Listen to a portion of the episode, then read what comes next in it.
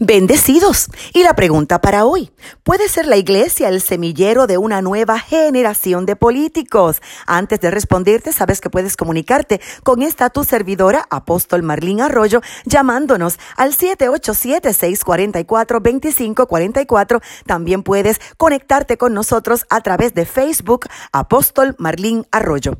Definitivamente la iglesia es un inmenso semillero de una nueva generación de excelentísimos políticos. Y son precisamente eso, semillas que deben ser sembradas, regadas y procesadas en y por la iglesia para que crezcan y den mucho fruto.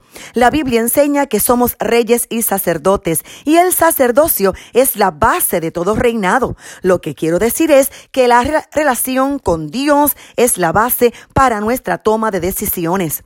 Cuando un político, como en cualquier otro oficio, rompe con Dios y no tiene intimidad con Él, pierde el sacerdocio. Entonces utiliza el ejercicio de su poder para ultrajar, corromper, dañar y malversar. Pero cuando un político tiene temor de Dios y obedece sus principios, utiliza el ejercicio de su poder para honrar, conservar, sanar, beneficiar y administrar correctamente. Un político lleno y dirigido por el Espíritu Santo le responde a Dios y entiende que el va mucho más allá de toda habilidad que el mismo Dios le da, sino que sabe que le rendirá cuentas al Todopoderoso por todo. Así que el semillero está. La pregunta es, ¿qué va a hacer la iglesia para que esas pequeñas semillas germinen, tengan un crecimiento saludable para que puedan ser sombra, cobertura, refugio, alimento y oxígeno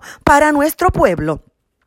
Creo que es imperativo enseñarle que un político siempre será confrontado por el mundo espiritual, por Satanás, y debe conocerlo para enfrentarlo.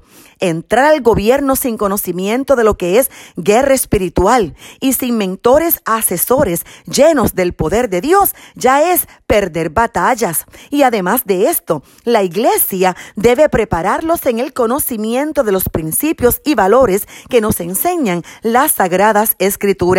La razón por la que hoy la iglesia carece de suficiente liderato político es que desde los altares dijo, cuidado con los hermanos que hablan de política porque son del diablo y no entienden por qué José, siendo sacerdote, operó desde el gobierno. Se dijo, cuidado con los predicadores que hablan de bendición y prosperidad, porque son de Satanás y no entienden cómo Esther participó en un concurso de belleza, ganó el reinado y a la asesoría del consejero Mardoqueo terminó gobernando desde la plataforma riquísima del rey Azuero. Daniel, desde Babilonia, cuna de las ciencias ocultas, pudo gobernar desde allí y aunque los sátrapas lo querían destruir, Dios lo preservó.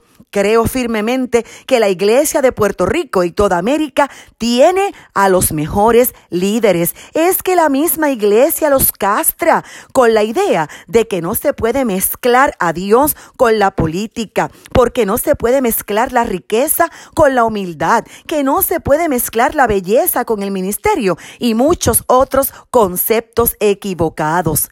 ¿Y qué sería del cuerpo de Jesucristo con esta mentalidad? Porque cuando el código romano estableció que el cuerpo de Jesús debía quedarse allí para que los animales lo devoraran, apareció un político llamado José de Arimatea, un rico profesional que llegó para proveerle un sepulcro gubernamental y nuevo. Los que bajaron el cuerpo de Jesús de la cruz no fueron los discípulos, Creo que quienes volverán a sacar la sábana blanca para cubrir el cuerpo de Cristo, su iglesia, son precisamente los José de Arimatea desde el gobierno. Pero más acá de la Biblia tenemos otros ejemplos.